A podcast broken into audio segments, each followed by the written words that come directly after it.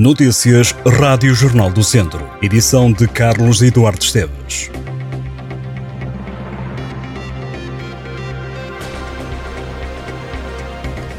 Um homem de 60 anos ficou ontem ao final do dia desalojado depois de um incêndio na casa em Carregal do Sal. Segundo os bombeiros, tratou-se de um pequeno fogo, mas a habitação localizada na rua mais antiga da vila ficou sem condições. O indivíduo acabou acolhido por familiares. No combate às chamas estiveram envolvidos 18 operacionais, apoiados por cinco veículos dos bombeiros GNR e INEM. As freguesias de Germil e Antenas e Matela, no Conselho de Penalva do Castelo, foram integradas no grupo de localidades do país afetadas pelos fogos e cujos agricultores podem recorrer ao mecanismo de apoio para a alimentação animal criado pelo governo e que tem uma dotação global de 500 mil euros.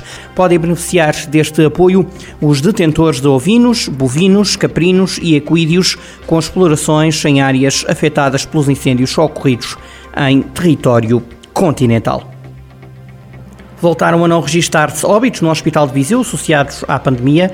No São Teotónio estão agora internadas 13 pessoas, estão internados 12 utentes em enfermaria e um doente encontra-se nos cuidados intensivos. Foram dadas 8 altas e ninguém ficou internado nas últimas horas com Covid-19 no Centro Hospitalar Tondela Viseu.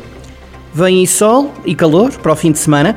Para esta sexta-feira, a meteorologia prevê para a região de Viseu céu pouco nublado, mas em Lamego e Tarouca, no norte do distrito, há ameaça de chuva. As temperaturas mais elevadas hoje, 36 graus estão previstas para Carregal do Sal, São Pedro do Sul, Taboaço e Vozela.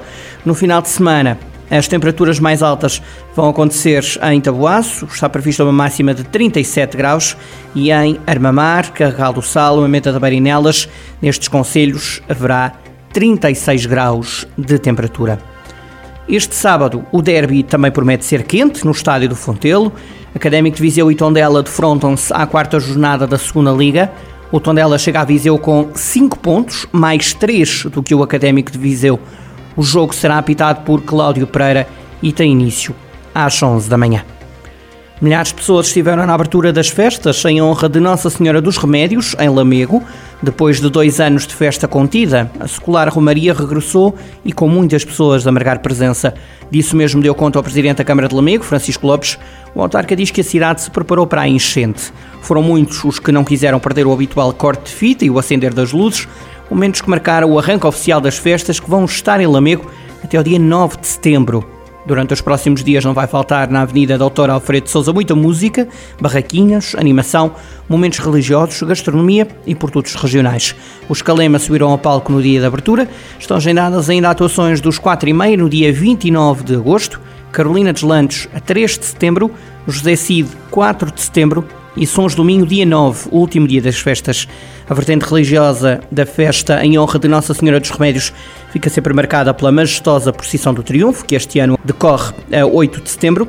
Também célebres são a Marcha Luminosa na noite de 6 de setembro e a tarde de 7 de setembro fica marcada pela Batalha das Flores.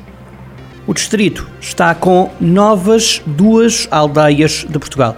As localidades de Pendilha, em Vila Nova de Paiva e de Fataunços, em Vozela, juntam-se às 19 aldeias do distrito com o selo Aldeia de Portugal. Estes lugares que se estreiam na lista candidataram-se juntamente com mais três localidades, Covelo, Valadares e Várzea de Calde, podendo cá sejam aprovadas estas três candidaturas, visam passar a ter 24 aldeias de Portugal. A aldeia de Pendilho, no Conselho de Vila Nova de Paiva, foi uma das recentes confirmações como aldeia de Portugal. De acordo com o município paivense, Pendilho teve como fatores de diferenciação para ver a candidatura aprovada a história, a arte e a espiritualidade. Também Fataunços, no Conselho de Vozela, é agora a aldeia de Portugal, como diferenciação, usou os fatores festas e sabores. O distrito passa agora a ter 21 aldeias de Portugal, espalhadas por 17 conselhos. A marca Aldeias de Portugal é uma rede nacional de aldeias turísticas situadas em espaço rural, com relevante atividade no setor primário, que mantém uma vida cotidiana pautada pela presença de pessoas e atividades económicas permanentes na aldeia e na área envolvente.